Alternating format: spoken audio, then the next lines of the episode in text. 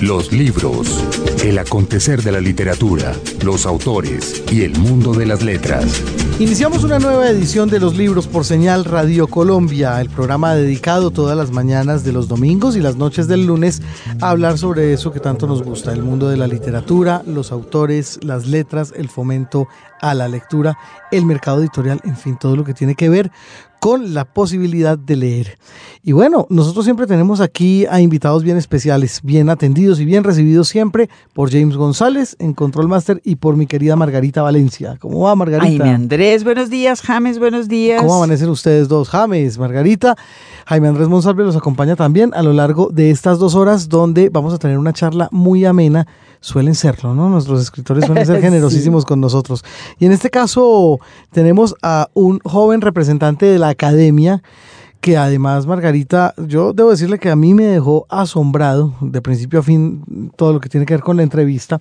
Yo había tenido muy buenas referencias acerca de Jerónimo Pizarro, entre otras por la calidad de gran investigador y gran conocedor no colombiano, mundial, en torno a la obra del poeta portugués Fernando Pessoa pero de ahí en lo sucesivo no tenía una mayor idea acerca del personaje. Realmente es un ser completamente brillante. Sí. Absolutamente. Sí.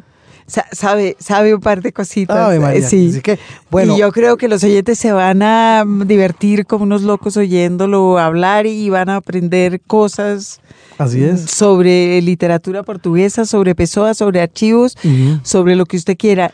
Tal vez no mencionamos en, en, el, en el programa que la excusa para invitar a Jerónimo a, eh, fue la publicación en el último año de dos libros. Ah, sí, es verdad. Uno de ellos llamado Alias Pessoa, ¿no? Alias Pessoa. Como si se tratara de un heterónimo más. Recordemos que cuando hablamos de heterónimos, en el caso de Pessoa, nos referimos no a simples seudónimos que tuvo como poeta, sino a seudónimos con personalidades diferentes una de la otra, como si se tratara de diferentes escritores. Que es una de las cosas más interesantes de Pessoa y en él, y en él em, Jerónimo Pizarro cuenta un poco su experiencia como curador de los, de los archivos de Pessoa. Muy bien. Y otro libro eh, que circula desde hace unos meses en Bogotá, yo creo que ya tiene un par de años de publicación, que se llama La Mediación Editorial, publicado por Iberoamericana, eh, lo trae Siglo del Hombre, y habla del papel, de ahí la cuña que estoy echando yo, ni crea, habla del papel fundamental del editor como un agente creativo en los procesos de organización de los textos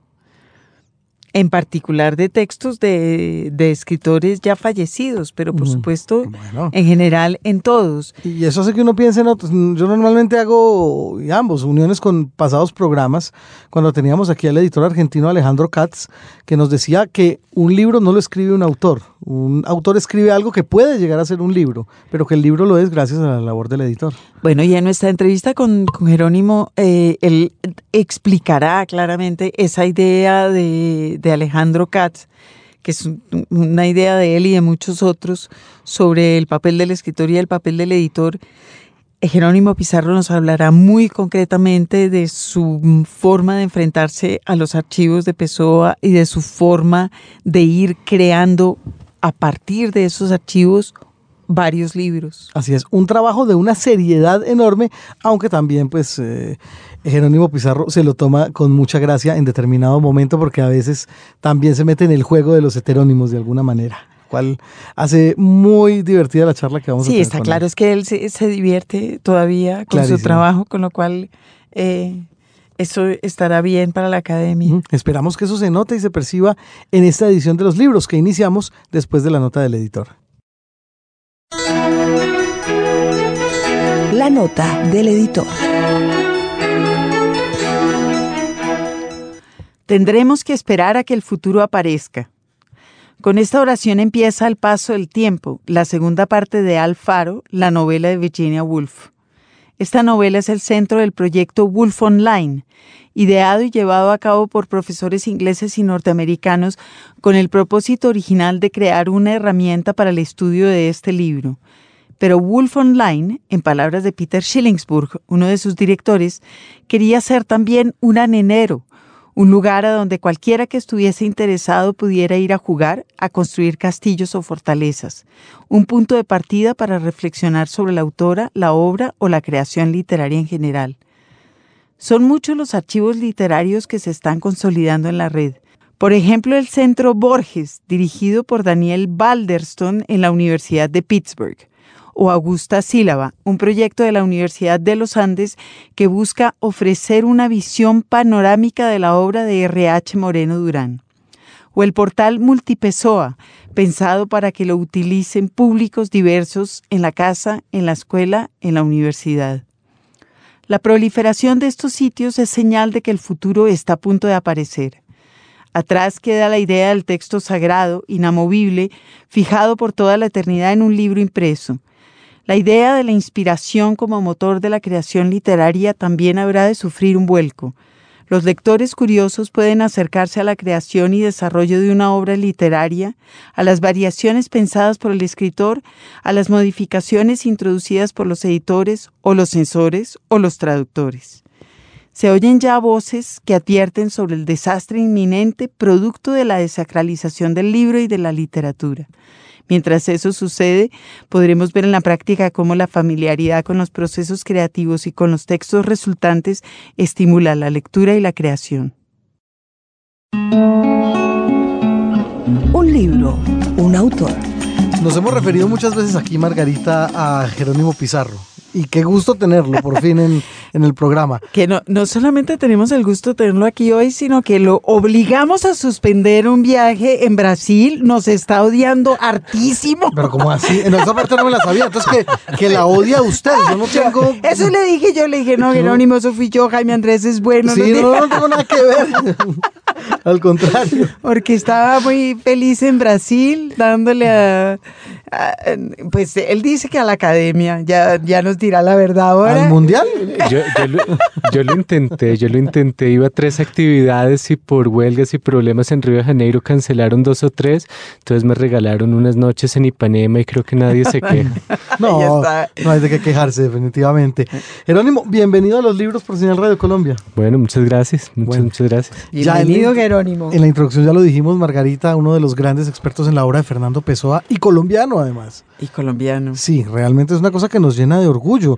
Eh, fue quien estuvo aquí, digamos, vigilante como comisario de todo el ensamblaje de lo que fue eh, la presencia de Portugal como país invitado de honor a la Feria Internacional del Libro en el año 2013. Yo pues, estaba pensando que, el, que, el, pobre Jerónimo, mm. le vamos a sacar el jugo en eso un par de años más. Seguro. Pero dentro de cinco ya usted tiene que dedicarse a la literatura rusa porque si no... se va a morir aquí con este puente que usted está estableciendo claramente entre la literatura portuguesa y la literatura eh, latinoamericana que eh, era necesario. ¿Ah? De acuerdo, pero mi suerte es que Portugal es siete u ocho países. Es como si tuviera varios heterónimos. Y yo en el fondo conozco bien a Portugal, eh, sigo conociendo a Brasil, que en sí mismo es miles de países. He estado en seis ciudades y me faltarían no sé cuántas decenas. Y, quiero cada vez inclinarme más por Mozambique, por Angola, por Cabo Verde. Por las repúblicas que fueron colonizadas alguna vez. Por, Oriente. y mientras yo esté perdido en esa serie de, países, eh, tengo es mucha tela que cortar. Y ese, ese es el proyecto que tenemos por delante, de hecho. Cubrir todas las naciones lusoparlantes del mundo, mejor dicho. Y hacer puentecitos. Al máximo, porque aquí tenemos representación de Portugal y de Brasil, nos faltan de todos los otros países, pero así no los tengamos diplomáticamente, queremos tenerlos en las lecturas, en las charlas, en lo que sepamos un poco más de ellos, porque estamos muy perdidos.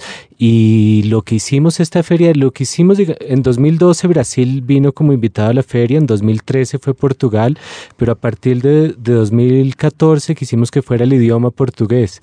Y la apuesta que tenemos en este momento y la están apoyando Portugal y Brasil es que sigamos siendo, digamos, un conglomerado que se presenta como idioma de año en año en la feria y que vayamos buscando lo que se escribe en portugués más allá, digamos, desde dónde se está escribiendo.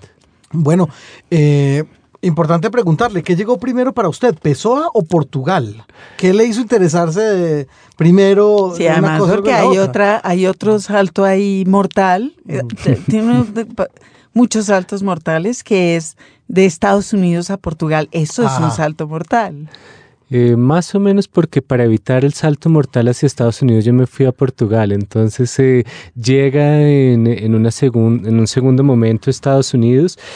Eh, primero, en recuerdos de familia, primero fue Portugal, porque una de las cosas que a mí siempre me marcó más es que mi abuela, yo alcancé a conocer a mi abuela y a mis bisabuelos, y tenían recuerdos, sobre todo mi abuela de, de Lisboa, muy, muy agudos, muy marcados. Una gran añoranza le había quedado, y siempre me dijo toda la vida que a mi abuelo Lisboa era una de las ciudades que la, eh, que no había logrado olvidar, que había pasado por ahí no había logrado olvidar. Y después ella vivió un tiempo en Montevideo. Yo creo que Montevideo en América Latina es la ciudad más parecida a Lisboa. Es donde uno encuentra tal vez más algún sentimiento de, de soledad, de añoranza, de, de tiempo muerto, parado. Y, y ella vivió un tiempo en Montevideo y yo creo que fue una de las épocas más felices de la vida. Yo cuando llegué a Lisboa por primera vez sentí que estaba haciendo el camino hacia atrás de mis abuelos. Había algo muy, muy personal en eso. Y tal vez eh, de ahí eh, una, algo que yo nunca terminé de explicar, que fue encontrarme tan a gusto también con tantas afinidades en pocos días o semanas. Hay países que uno se demora muchísimo entrando. Yo en Portugal es de uno de esos dos o tres lugares en el mundo en el que siento que de alguna forma ya había estado ahí antes. Entonces había algo muy muy fuerte hacia el país y hacia una afinidad cultural y yo comencé a leer en algún momento de forma muy intensa Fernando Pessoa como podía, en traducciones eh, al español o al italiano o a otros idiomas.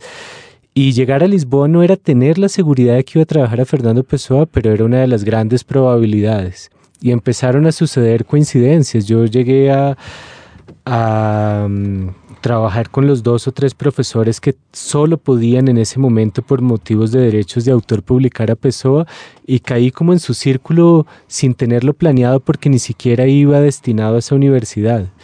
Y una serie de casualidades me acercaron desde que llegué a las personas que en ese momento eran las únicas en Portugal que podían trabajar a Fernando Pessoa.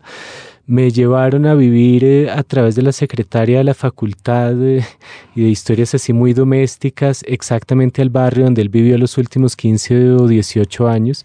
Y una serie de coincidencias que yo no esperaba. O sea, sabía que me interesaba mucho ese autor, pero yo llego a Portugal pensando en literatura comparada, pensando en la literatura portuguesa en general, pensando en aprender, en hacer un cambio de vida. La universidad no era lo más importante para nada. Y sin embargo fue como cayendo sobre mí la posibilidad de centrarme más en, en Fernando Pessoa. Y después viene eso que decía Margarita de hacer un salto a Estados Unidos muy extraño, pero ya con un anclaje y con una ancla que está en Portugal y que en parte tiene el nombre de Pessoa. Y yo me voy a Estados Unidos, pero sigo regresando con un- de forma muy, muy, muy permanente a Lisboa y casi siempre estuve en Lisboa. Y yo creo que a, a Pessoa lo identificamos hoy como poeta de Portugal, pero se nos olvida que hasta cierto punto es el poeta de Lisboa, también el escritor de Lisboa, y cada vez más se identifica como símbolo de esa ciudad. Y a Estados Unidos fui, pero era como si ya hubiera quedado yo agarrado a Portugal y apenas terminé Estados Unidos Ya pasó estaba algo muy raro. en Lisboa, se llama Sí, eso. sí. Porque en Estados Unidos esperan que uno entre al job market, al mercado laboral ahí Uf. mismo. Eh, uno no ha empezado a escribir la tesis y ya le están preguntando qué va a pasar con la vida de uno. Y, y yo, no, yo no respondía, no decía nada.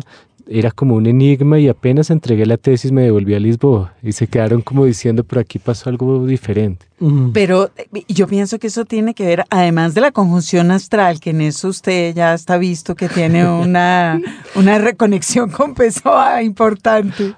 Además de que la conexión astral lo llevó a Pessoa, también hay una cosa del tiempo que es importante en la concepción de su trabajo, en su favorecer a Lisboa versus ya qué va a hacer en los próximos 60 años, apúrese rápido, depínase.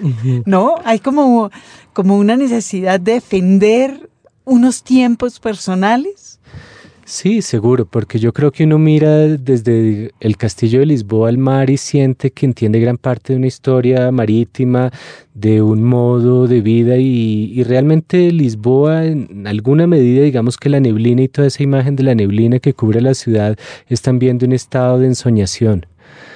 Entonces, si uno entra a Lisboa, tiene que aprender a caminar al ritmo de esas calles, de esas personas, de esa otra experiencia, de estar en una cierta insularidad con relación a Europa y, solamente si, se acopla a otros ritmos es que yo creo que, que, le saca un gran placer a estar ahí.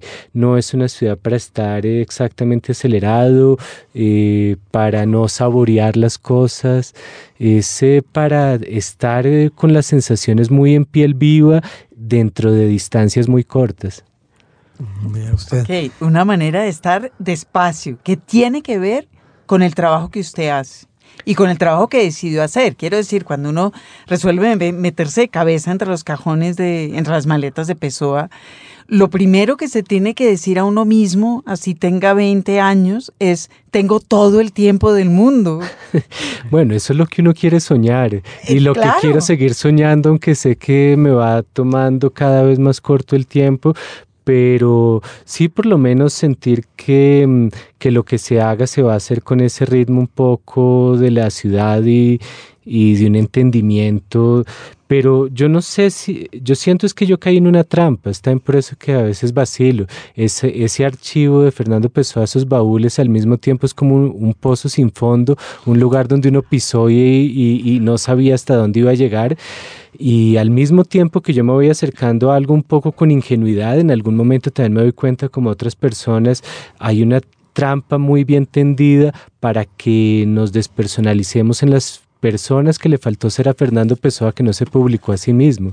Mire, pues, es que claro, una de las cosas eh, de Jerónimo Pizarro es que tiene acceso a eso que se llaman el arca de Pessoa, al baúl con todos los recortes, apuntes, eh, notas al margen, todo lo que no publicó y que de alguna manera tiene que ver con buena parte de su literatura y de sus eh, heterónimos. De hecho, parte de esas investigaciones que tienen que ver con esos documentos del arca fue lo que llevó después a, Jerónimo a involucrarse en una edición especial crítica del libro del desasosiego, ¿no? Sí, yo había comenzado por otros temas un poco más eh, dementes en el sentido literal, porque fue por los temas de genio y de locura. Esa fue una manera de caer en la trampa, porque estudiar el genio uno se puede quedar ahí todo el tiempo que quiera y mucho más en conjunción con la locura. Me llevó incluso a hacer investigaciones en manicomios de Lisboa y, a moverme en espacios muy marginales de Lisboa buscando detalles e informaciones que me faltaban de la psiquiatría portuguesa de comienzo del siglo XX y meterse con temas de genio, locura, degeneración, eh, todo tipo de, psicosis, de cuestiones psicopatológicas, eso me llevó a meterme un poco sin querer y sin nunca haber sido una propuesta literaria dentro de la cabeza de Pessoa. Entonces era estar dentro de los papeles y estar tratando de entrar dentro de la cabeza de un escritor portugués y reconstruyendo esas obsesiones que él tenía. Ese fue el principio de todo. Llegar al desasosiego es, digamos, el momento ya más maduro sobre un texto clásico, pero después de haber padecido los acercamientos, a, los que yo me trataba de, alejar de, la psicología del autor. ¿Cuánto tiempo estuvo metido en eso? Porque hay ese libro sobre el, ese texto sobre el, sobre el genio y la locura de Pessoa que yo no conozco, pero que es, eh, bueno, usted lo cita. Arrancó por ahí y se metió en esa trampa mortal, que fueron esos archivos. ¿Y la cabeza de Pessoa? Eh, exacto, ese es el principio, ese es más o menos en 2003 cuando ya estoy en Estados Unidos, pero Portugal me jala. Y de 2003 a 2006 fueron tres años eh, de estar eh, aprendiendo psicopatología, de estar leyendo de psiquiatría, de estar leyendo no solo de Nordau y de la generación, de estar leyendo de muchos otros autores que en su momento tienen una relación con el simbolismo de donde nace Pessoa y de estar leyendo las enciclopedias médicas que él leía, de estar leyendo los textos sobre la responsabilidad legal de, de los que se suponen locos, de estar descubriendo los personajes locos que Pessoa integra. A mí una de las anécdotas que más me gusta es eh, la de la revista Orfeo, que el próximo año se celebran 100 años de la revista Orfeo, la más importante del primer modernismo portugués, publicada en 1915. Y salen solo dos números, pero esos dos números han bastado para que nosotros recordemos a Fernando Pessoa como el gran modernista portugués. Esa revista sale sale con textos que están en español como Oda Marítima, como Oda Triunfal, sale y la, y la prensa, las noticias, los periodistas portugueses, el medio cultural portugués reacciona con una violencia insólita, desmedida, eh, sin elementos ante una revista que, que, era muchas cosas y no logra realmente asimilar dos o tres de los textos que están en la revista Orfeo. Y la manera de denigrar a la revista es acusando a los artistas que publican en ella por primera vez, muy jóvenes todos, de locos. Son locos, tienen que tener un tratamiento. ¿Qué hace Fernando Pessoa para responderle a sus críticos, además de irritarse mucho, pero en silencio en sus baúles? Publica el segundo número, pero va a buscar al manicomio a un loco que realmente está internado, que lleva mucho tiempo internado eh, que es Ángelo de Lima, y publica la poesía de Ángelo de Lima y dice, bueno, si nos van a acusar de locos, entonces, por lo menos haya uno que oficialmente, aunque le creamos o no a los psiquiatras portugueses, está ahí hace un tiempo y la familia lo mandó allá. Ah. ah ya voy entendiendo esa fascinación suya con Foucault que está citada por todos lados y, y cómo, claro, entiende a Pessoa solo desde la marginalidad y cómo hace para salirse del tema de la locura. ¿Cómo hizo para hacer el brinco de ahí al, a la literatura? Bueno, después en términos así de publicaciones vino llegar al heterónimo francés de Fernando Pessoa, que es Jean-Sol de Meluret, eh, Juan Solo de Meluret, y ahí todavía estoy muy cerca del tema de la locura porque es una crítica de la degeneración de Francia como símbolo de Occidente, de en qué aspectos es degenerada Francia y de tratar de hacer ciencia ficción con una Francia imaginada en 1950, imaginada en 1907, una Francia 50 años más tarde que se degenere más y que esté en el cúmulo de la degeneración. Todavía estaba, digamos, empezando a salir, pero yéndome hacia la producción francesa de Pessoa. Había estado sobre todo en la producción portuguesa e inglesa. Y después viene algo que a mí me atrapó mucho y ahí fue muy importante Estados Unidos, eh, se habla demasiado de un primer modernismo en Portugal y de un segundo modernismo, de las figuras del primer modernismo, entonces Fernando Pessoa, Mario de Sacarneiro, José de Almada Negreiros y otra serie de figuras muy importantes en ese momento para redefinir el arte moderno en Portugal. Pero no, y se dice, y es verdad, que, que Pessoa había hecho muchos o movimientos de vanguardia solo por terminar en ismo. Entonces el paulismo, el interseccionismo, el sensacionismo, el neopaganismo, eh, el atlantismo. Pero eso se decía, se, se suponía, se hablaba de eso, pero no se sabía exactamente qué se estaba diciendo, no se sabía en qué consistía cada uno de esos movimientos, no se sabía qué había escrito Pessoa cuando se inventaba eso, porque digamos, se sabía que eso estaba en los baúles, pero no se había publicado, era muy extraño. Y ya habíamos construido todo el discurso sobre la modernidad literaria portuguesa sin haber leído todos los textos. Y vino la recopilación con, ya con una visión un poco de profesor y de persona que en Estados Unidos no le lograba decir a algunos alumnos en qué consistía el modernismo portugués. Bueno, vamos a reunir en un libro que terminó teniendo casi 700 páginas todo lo que tiene que ver con esos ismos de Pessoa. Estamos en una fiebre de ismos, no hay nada más que ismos entre la década de 10 y 20 en Europa, en Estados Unidos, en Inglaterra. Eh, Ramón Gómez de la Serna tiene un libro que es solo de ismos y en esa fiebre absoluta de modernidad en que se sucedían tantas cosas y Fernando Pessoa después va a ignorar el dadaísmo, va a ignorar el surrealismo, en medio de todo eso qué es lo que realmente hace Pessoa, cuál es su lugar en todo ese, y qué escribió, qué dijo, cómo lo hizo.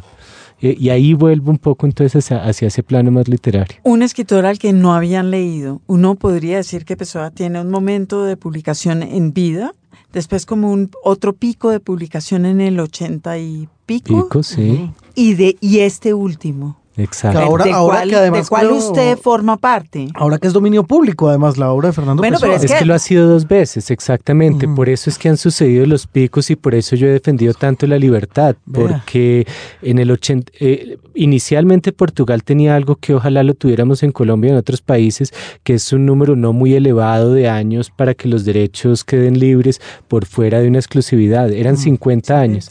Pasaron a 70 con la comunidad europea y, y uno de los afectados y de los que padeció esa entrada a la comunidad europea de Portugal en términos de derechos de autor fue Pessoa.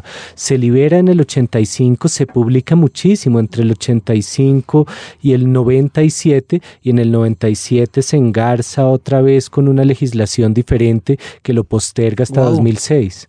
Increíble eso. Eh, y mi primer libro de este de Genio y Locura es publicado en 2006, o sea, cuando se vence al final de 2005, 70 años, Pessoa murió en 35 y en ese momento es que vuelve a existir un clima para mí, para otras personas, para otras editoriales, de publicar lo que quieran de esos tales baúles enigmáticos. ¿Cómo da usted con, o, cómo se le permite el acceso a esos baúles? Usted ya ingresa pues al grupo de estudiosos de, de Pessoa y ese supongo yo que es el momento de acceso también a esos grandes secretos del, Que es, poeta. que es como una manzana envenenada, además. Eso es lo que está claro. Sí, sin duda. Pero, eh, lo que pasa es que uno siempre cree que eso está más blindado y que es más difícil. Pero el archivo de Pessoa entró a biblioteca pública desde inicios de los años 80, incluso al final de los 70, pero inventariado hasta principios de los 80. Es decir, que cualquier persona yendo a una biblioteca pública desde hace más de 30 años podía consultar los papeles. Lo que ha ido cambiando es la libertad y la facilidad para verlos del todo. Yo tuve la posibilidad de pasar uno por uno por mis manos y hacer, digamos, eh, yo siempre defendía, aunque era una era algo complicado, eh, y explicaba por qué, que si alguien quería publicar eh, 20 textos, digamos, de proverbios portugueses, iba a tener que recorrer 30 mil papeles porque los 20 textos de proverbios portugueses podían estar en varias partes del archivo. Y que una de las tareas un poco ingratas, aunque no del todo, era tener que ir papel a papel. Uno puede hacer eso microfilmado, pero entonces a veces hay problemas de visualización y lapsos en, la, lo que está microfilmado. Uno puede tratar de hacer eso en el futuro cuando la Biblioteca de Portugal disponibilice lo que ya digitalizó. Pero yo fui de una generación, de un tiempo, más bien de un tiempo en que los investigadores de forma responsable o irresponsable eh, podían llegar a los papeles eh, si tenían un proyecto. Pero yo creo que además del acceso a los papeles, algo cambió radicalmente entre el 70 o el 80 y el momento en el cual ustedes acceden a esos papeles, que es radicalmente la idea de autor y la idea de editor. Es decir, ustedes tienen una libertad que es lo que a mí más me llama la atención de lo que usted está, de lo que usted ha escrito, de, de proponer creativamente otra forma de leer a Pessoa que no era, que no solo no era la tradicional, sino que no era la tradicional forma de concebir ni un libro, ni una obra, ni una novela, ni un autor, ni nada. Es que yo llego chapado, como yo creo que salen casi todos los estudiantes de literatura, a, a una búsqueda de fidelidad demasiado grande. Yo creo que a uno lo educan inicialmente o uno se educa, es una educación sentimental que uno tiene en que la fidelidad es algo muy importante al texto literario a todos los niveles, sea la traducción o sea otros niveles. Y yo trabajé en el doctorado en Lisboa con un poeta portugués que es Manuel Guzmão, que además de poeta es profesor. Y Manuel Guzmão, cuando salió el libro de Genio y Locura, que yo estaba seguro que lo había construido con ese ideal de fidelidad absoluta, Pero me ese, dice- ese texto de Genio y Locura no había salido antes, en el 30 y ese libro, ese No, texto le- no eh, salió publicado en Vida de Pessoa. Escritos sobre genio y locura son unos 600 textos, de los cuales 570 eran inéditos. Eh, y cuando salen esos 600 textos inéditos eh, en 2006 en Portugal en edición crítica, la reseña que hace para el periódico Manuel Guzmán es decir, aquí tenemos un editor demasiado activo y casi como interventivo. Y me dejó pensando, porque él además decía, decía eso y como el paso siguiente era decir, bueno, esto es para calificar o para descalificar. Y él lo veía como algo muy bueno. Él lo veía como hay casos en los que uno tiene que poder tener un papel activo. Y es un poco lo que dice Eduardo Lorenzo cuando dice algo que me gusta de Fernando Pessoa, es que es un autor más nuestro. Es más nuestro porque estamos metiendo las manos a la masa, porque caímos en la trampa, porque lo estamos armando, mientras hay autores que no son tan nuestros porque nos llegan ya hechos y nos los, nos los entregan. Pero además nos llegan ya hechos y a eso voy por alguien.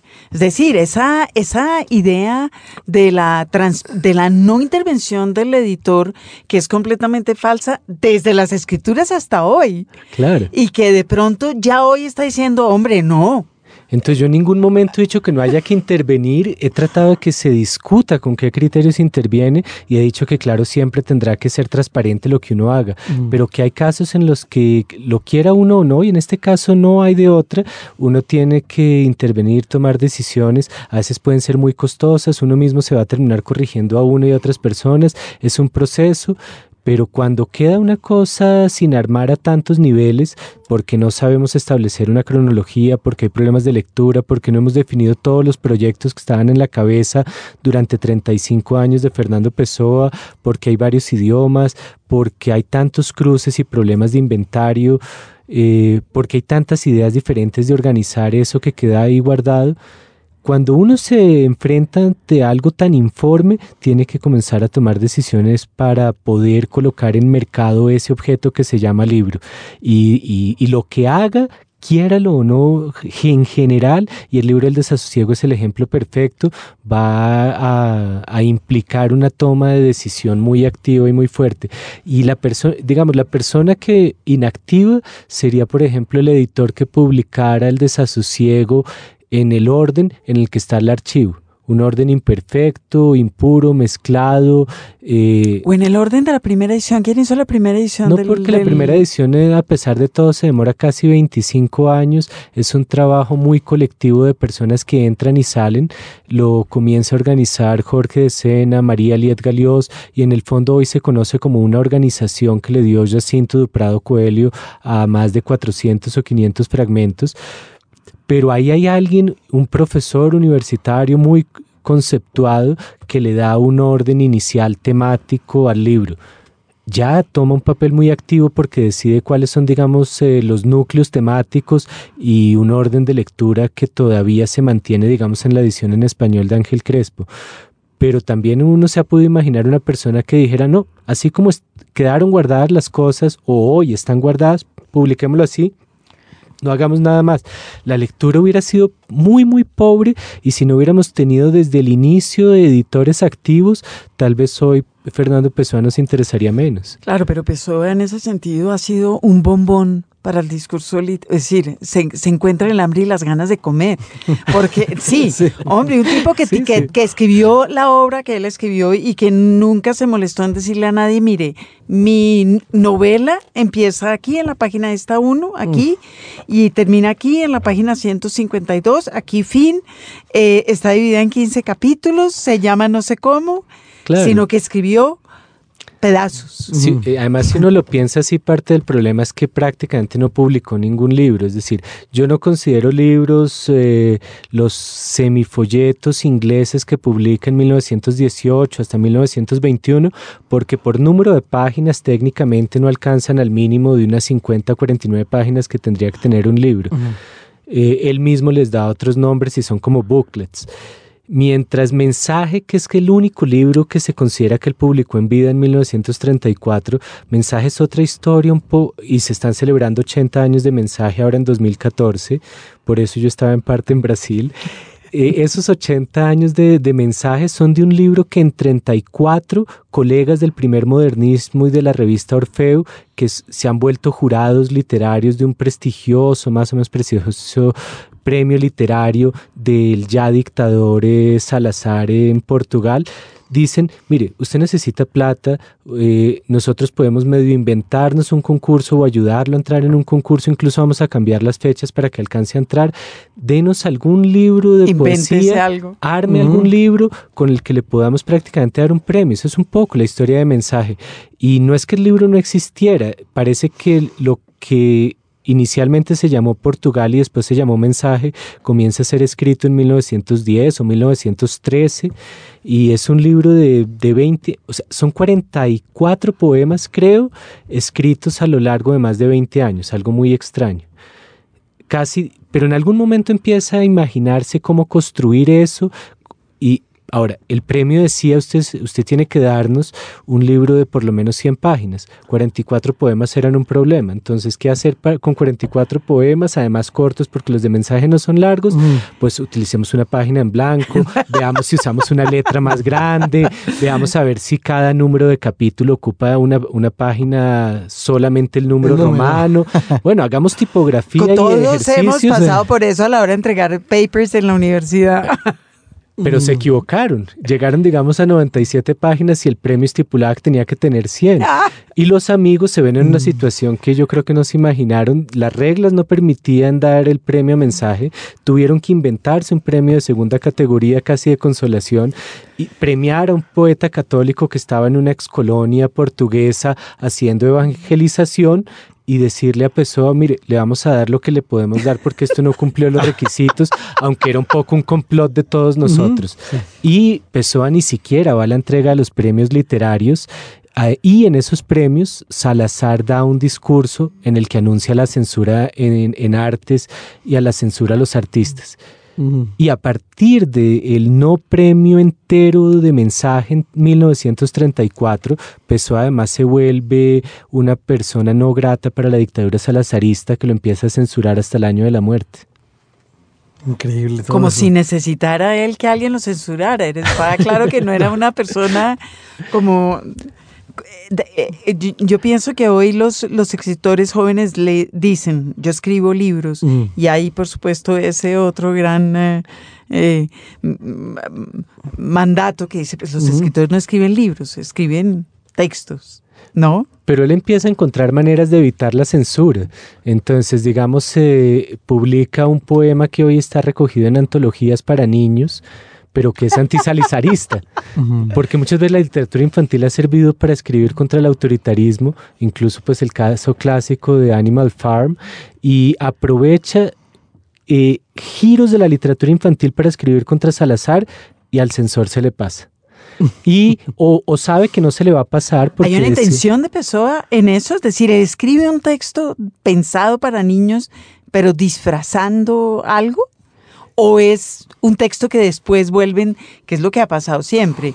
Volvamos Las Gulliver, cosas. un libro para Exacto, niños. Las dos cosas. Las dos cosas porque es un poema que primero eh, circula clandestinamente, por lo menos para algunas personas es evidente su contenido, y para el primer censor lo es, para el segundo ya no. Pasan 50 años sobre el texto, nosotros lo leemos eh, durante mucho tiempo todavía con un matiz político y en algún momento a alguien se le olvida la historia del texto, a la propia sobrina de Pessoa se le olvida, lo incluye en una antología que hace de poemas para niños para vender un libro muy comercial. Y a Mm. partir del momento en que la sobrina se le olvida el contexto material de publicación del poema y lo incluye como si fuera para niños, lo empiezan a reproducir en todas las otras antologías y hoy es un texto que debe estar en 10 antologías para niños de Pessoa y inicialmente era un texto contra Salazar. Hablemos del poder de los, ah, de los editores otra vez. Eso es una mano de editor ahí diciendo, de- diciendo cosas.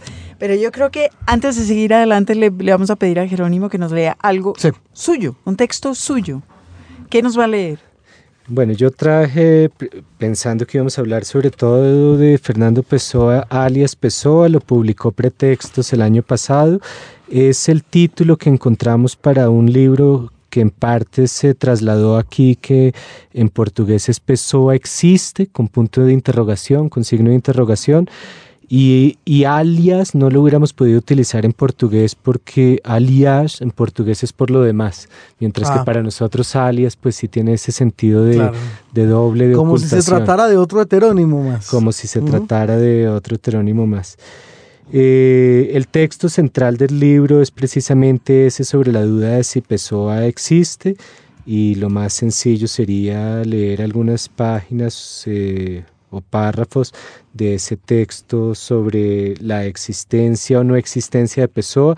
A mí me pareció necesario en algún momento, digamos, que nos preguntáramos eh, indirectamente por la existencia de Pessoa porque cada vez más se estaba convirtiendo en una figura nuestra, en un autor nuestro, en eh, alguien editado por nosotros y muchas veces sabemos que, tomamos decisiones que, que, tal vez hubieran contravenido lo que hubiera hecho Fernando Pessoa. Pero no solamente eso, sino que Pessoa era un tipo que según usted dice escribía, es decir, sus muchos nombres no eran solamente otros nombres, eran otras personas y otros escritores. Sino eran seudónimos, básicamente, eran, era algo más. Eh, eh, era, sí, no, no, y eh, por ahí empieza todo porque cuando uno explica, digamos, esa idea, a Fernando Pessoa realmente se lo tiene que considerar el inventor literario de los conceptos de heterónimo y ortónimo es realmente, literariamente, quien desarrolla palabras que incluso en los diccionarios no existían o solo con un sentido lingüístico. Entonces, hoy cada vez más, y, todavía falta mucho tiempo, empezamos a utilizar la idea de, de, heterónimo sobre todo, y ya se hacen estudios sobre la heteronimia en América Latina, en la poesía inglesa, en otros contextos. Pero eso surge como una idea de Pessoa en 1928, es algo muy reciente. Es una idea también. Y él lo hace para decir, veamos, hay una tradición, digamos, de, de máscaras poéticas, y por ahí nos acercamos, bueno, no lo hice, lo estoy diciendo yo un poco, digamos, más a a, máscaras poéticas en Robert Browning, en eh, Cavafis, en Ezra Pound, y hay una tradición, sobre todo inglesa, donde hay un sujeto que que hace una máscara poética ya está cerca, no es exactamente un seudónimo. Y lo que empieza a pensar Pessoa en términos dramáticos es cómo yo llevar mi despersonalización en el campo literario mucho más lejos, hasta el punto de que lo que yo escriba realmente esté constituyendo a una persona que, con la que yo no me identifique. Y yo tengo realmente que no identificarme o solo parcialmente con esa otra producción literaria que esté haciendo, en la medida de que yo mismo pueda prácticamente ser muchos más autores. Y por eso una frase interesante de Heróstratus, donde él dice, en el fondo un escritor solo debía escribir 20 libros si fuera capaz de escribir como 20 personas diferentes. Si no, no nos aburra con su misma persona 20 veces. Mm. Qué horror. Estaba pensando en Jonathan Black y Banville, que hablamos hace poco. Ah, sí, pero por supuesto. Eso, dos personas completamente, distintas. el autor de Eclipse al autor de, de las novelas negras sí. son completamente diferentes siendo una sola persona. Y además con la alegría, Margarita, de saber que John Banville o Benjamin Black, dependiendo del que a ustedes les guste más, se ganó el premio Príncipe de Asturias en el tema de las letras hace apenas algunos días. De hecho, hace un par de años también, hablando de ese tema, salió en Editorial Tragaluz un libro con poemas de Pessoa y de Porfirio Barbajacov, de alguna manera también tratando de mostrar cómo Barbajacov tenía a Maín Jiménez y a Ricardo Arenales y a estos otros si se le puede llamar heterónimos. Sí. Y, ese libro que publicó Tragaluz y que primero lo editó Taller de Edición Roca eh, y que ahora está agotado, fue el libro que se vendió más en 2012. Ya de, de Pessoa en Colombia, que yo creo que tiene un mercado gigantesco, se han agotado dos libros. Yo ya estoy hasta con miedo. Se agotó ese de todos los sueños del mundo y ayer me dijo Pilar Gutiérrez de Tragaluz que se había agotado plural como el universo en esta feria del libro. Entonces, digamos, si en este momento están circulando colombianos, cuatro libros o cinco de Fernando Pessoa, ya hay dos agotadas. Buenísimo. Bueno, increíble eso. Bueno, primero voy a leer algo de Pessoa que lo encontré aquí, eh, que empata con lo que yo digo. Algo que a mí siempre me impactó mucho y que me hizo que me perdiera eh, permanentemente en la obra de Pessoa fue la cantidad de proyectos que, que él tenía. Yo suelo decir que es como alguien que que digamos está leyendo 10 libros al mismo tiempo, él estaba escribiendo 10 libros al mismo tiempo. Y entonces da un poco esa imagen en una carta de 1913. Tengo el alma en un estado de rapidez ideativa tan intenso que necesito hacer de mi atención un cuaderno de apuntes, y aún así son tantas las hojas que tengo que rellenar que algunas se pierden por ser tantas y otras no se pueden leer después por haber sido escritas con más que mucha prisa. Las ideas que pierdo me causan una tortura enorme, pero en esa tortura oscuramente sobreviven otras. Usted difícilmente, Mario, imaginará qué rúa del arsenal en materia de movimiento ha sido mi pobre cabeza. Versos ingleses, portugueses, argumentaciones, temas, proyectos, fragmentos de cosas que no sé lo que son, cartas que no sé cómo empiezan o acaban, relámpagos de críticas, murmullos de metafísicas. Toda una literatura, mi querido Mario, que va de la bruma hacia la bruma por la bruma. Y este, esto lo escribe en el mismo año que empieza a escribir el libro del desasosiego. Y bueno, estos ya son comentarios sobre esa existencia o no existencia de esos baúles con brumas en que estamos tratando de llegar a una promesa falsa de obras completas. Sí, sí, Pessoa no publicó la mayoría de sus papeles y quizás no habría publicado la mayoría de los libros que hoy conocemos.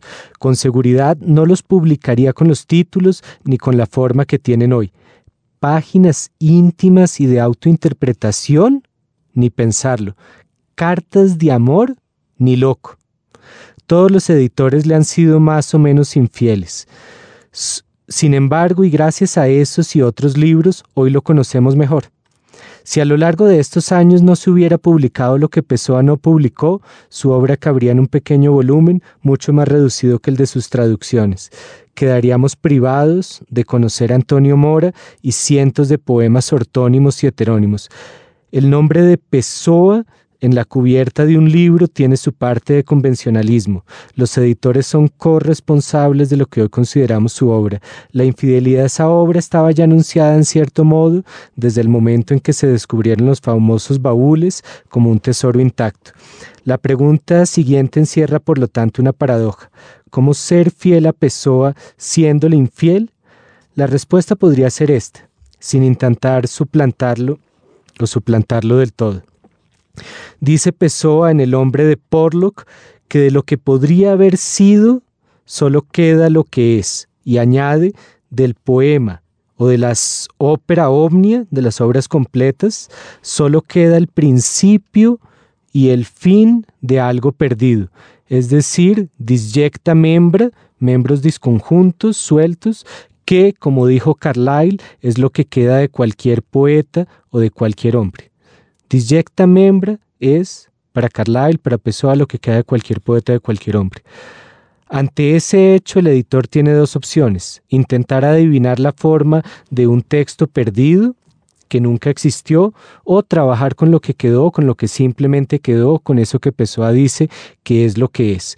Intentar adivinar el texto perdido equivale a partir del principio de que ese texto existe de forma utópica, platónica, trabajar con lo que es materialmente consiste en reconocer que ese texto no existe, tal vez lo hizo alguna vez en la cabeza de Fernando Pessoa, pero que existe lo que quedó de un texto soñado.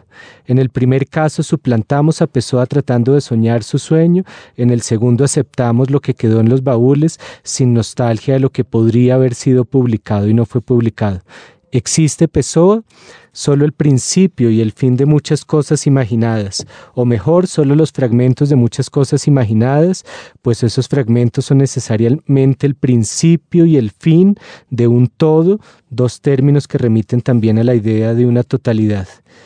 Eh, y bueno, este, este es uno de varios eh, pasajes de este libro de Alias Pessoa en el que en parte es una reflexión por cómo trabajar a un autor tan, tan fragmentario, porque nosotros tenemos ideas eh, de autor, de obra, de libro, que están muy, muy armadas sobre una idea de unidad, y, y cuando empezó a se acerca a esa idea de unidad, precisamente en el libro del desasosiego y casi recuperando esa idea del libro de Malarmé, lo hace ya eh, en, un plano en el que tenemos solo astillas, fragmentos de un espejo, eh, astillas es el término que utiliza mucho Álvaro de Campos, de algo que, que tal vez existió, pero de lo que quedan solo, solo esos pedazos.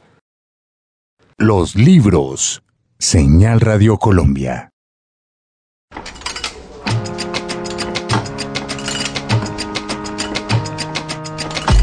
Así anda el mundo editorial. El mundo editorial para hoy, Margarita, nos habla de movimientos internos alrededor. Bueno, lo de las editoriales ya es una locura. Sí. Nada más lo que ha sucedido con Penguin Random House. Sí. Pero las editoriales es como hueco negro, ¿verdad? Ay, María, Es- todo se va absorbiendo. O ¿no? eso, de- eso los físicos deberían saber que si yo no lo sé, voy a decir una bestialidad. O una estrella enana, o uno de esos. Una cosa de esas que se supone que arrastra todo lo que tiene a su alrededor. ¿no? Exactamente. Bueno, Bueno, y los agentes resolvieron que ellos tampoco se quedaban atrás. bueno, mire usted. Y se anunció en el país hace unos días una alianza que, bueno, dará de qué hablar. Yo- no sé muy bien qué pensar. Me parece que, es- que está muy bien y me, y me parece que en otras cosas no tanto. En todo caso, es la alianza de los dos monstruos más grandes que hay en el mundo de los agentes. Uno, por supuesto, Carmen Balcells. La agencia Carmen Balcells. Imagínese, la eh, agencia, la gente de todo el boom latinoamericano. que maneja, que maneja todo el boom latinoamericano, entre otras cositas. Sí. Y Andrew Wiley, de quien ya hemos hablado en este programa y a quien sus amigos llaman el chacal. Oh, ya, ya, ya, ya. Qué belleza de apodo. Que es apo- como para que se vayan haciendo una idea. Pues sí, la Balcells es un monstruo, Wiley es dos monstruos. Wiley tiene en sus catálogos, eh, en, en su- en sus listas, autores como Nabokov, Kawabata, Borges, Calvino, Ah, no, ni hablar. etcétera, etcétera, etcétera. Entonces, usted imagínese que esta, agent- esta agencia, que todavía no existe, pero ya existe como un acuerdo de intención eh, de crear una agencia internacional que se llama Balcells y Wiley. No sabe uno si por deferencia con las mujeres de. Wiley o si porque efectivamente la más grande es ella, que también puede ser. Eh, Balcells y Wiley tendrán en sus catálogos a García Márquez, a Vargas Ah. Llosa, a Todo Muñoz Molina, de una sola agencia. a, Ma- a Magriz, a Teju Cole, Qué bárbaro. a Selassie, a Chimananda Adichie, en- a todo el mundo, A Bolaño. Mm. Hágame el favor. a Rushdie, a todo el mundo. Es, va, va- va a ser, yo- ¿cuántas personas tendrán que tener eh, para atender a estos escritores? Eh, dice, dice Claudio López de la Madrid de Random House que él cree que es una medida muy inteligente y, y desde la perspectiva del negocio, sin duda es una medida muy inteligente, porque eso les permite sumar fuerzas reales y, y bueno, coger una fuerza que no ha tenido nunca una gente en, en el mundo. Mangels se quejaba diciendo que ya esto solo iba a contribuir a despersonalizar la relación entre los agentes y los escritores. Vamos a ver si es cierto o no es cierto. Bueno, En caso- todo caso, por ahora hay una carta de intenciones eh, para crear este monstruo. Un libro, un autor. Seguimos aquí en los libros con Jerónimo Pizarro, experto colombiano en la obra de Fernando Pessoa mm, y autor precisamente de un libro que versa sobre ese objeto suyo de investigación, que es el libro Alias Pessoa. Yo creo que es momento de preguntarle, ahora sí, por sus... Por sus ¿Estudias inicios o en esto. trabajas? Más o menos. Jerónimo, ¿qué lo lleva a usted a interesarse por la literatura desde su infancia, adolescencia, etcétera? No sé. Eh, yo creo que la lectura muy temprana, una vocación por eh, estar entre libros y en algún momento incluso por escribir eh, creativamente, aunque es algo que he abandonado un poco más estando en la universidad. Y, esa compañía muy cercana, ya fuera de cómics, ya fuera de aventuras, ya fuera de grandes libros, me acuerdo de leer muy joven en una playa, no sé, Crimen y Castigo, pero podía ser al día siguiente Tintín. Eh, podía ser eh, Nietzsche mezclado con cualquier otra revista, publicación que estuviera circulando. Entonces, no, una relación muy, muy cercana. ¿Por qué? eh, ¿De dónde salió? ¿De dónde salieron los libros en su vida? ¿Estaban ahí? ¿Usted los fue a buscar? ¿Alguien se los puso en las manos? Eh, yo, bueno, yo tengo unos eh, papás que ambos fueron profesores y nací entre libros, demasiados libros franceses para el francés que yo no tenía en ese momento pero vivía en una casa donde habían libros, eso ayuda muchísimo, no necesariamente los que iba a leer, pero sí algunos que me llegaron a las manos, llegaron por eh, mis papás que querían que leyera, ya fuera mi papá que se imaginó que yo iba a estudiar ciencia política, entonces me me llevó a tener eh, muy joven, digamos, toda la colección de análisis político de la Nacional y todas las publicaciones que salían del YEPRI, a ver si eso por osmosis me llevaba de vuelta hacia temas de los que yo me escapaba más. Eh, mi mamá sí fue profesora de literatura. que no sea bailarín o cantante de tangos. no, no, no, pero yo comencé en realidad esperando... Eh, yo, yo entré a los Andes, que siempre lo cuento, para estudiar ecología, porque a mí me vendieron la idea en el 95 de que ya iban a abrir ecología y hasta hoy no la han abierto. Entonces yo entré a una universidad en modo, en modo de espera y fui tomando cursos, fue de ecología, eh, fui a parques naturales con el sistema de guardaparques y me pasé esperando hacer más bien una vida tal vez hasta de biólogo marino por donde están algunos de mis primos.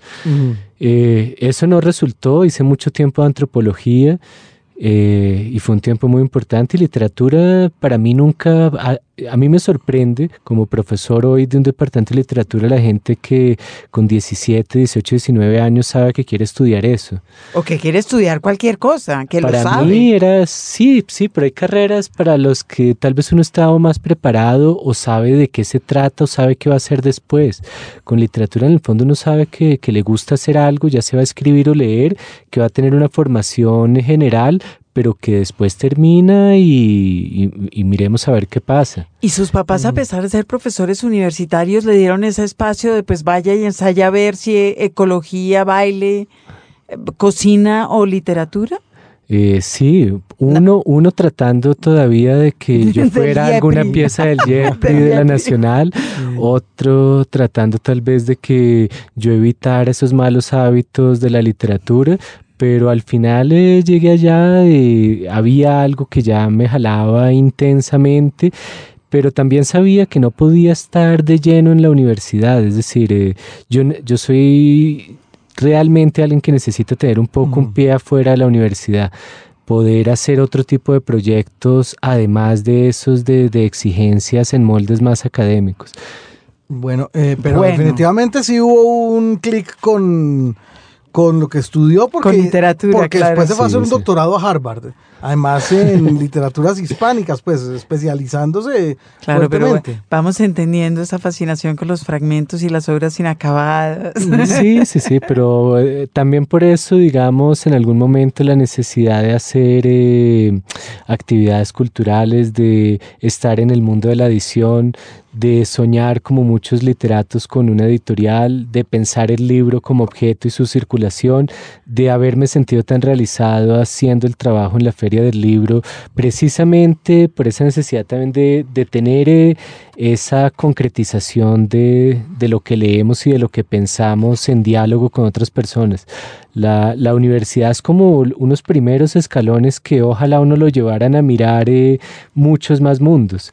Y, y, donde uno tiene a veces que ser muy abierto también en el trabajo que hace con los alumnos. Algo que a mí me gusta mucho de enseñar Pessoa es que fue alguien que se interesó por todo ya fuera el ajedrez, la sociología, todas las políticas la, y la, la política de su época, la locura, la astrología, la, la, biología. Hay un libro de Kama Sutra en su biblioteca, Oriente, Occidente, eh, es, en la navegación, los juegos, inventó juegos.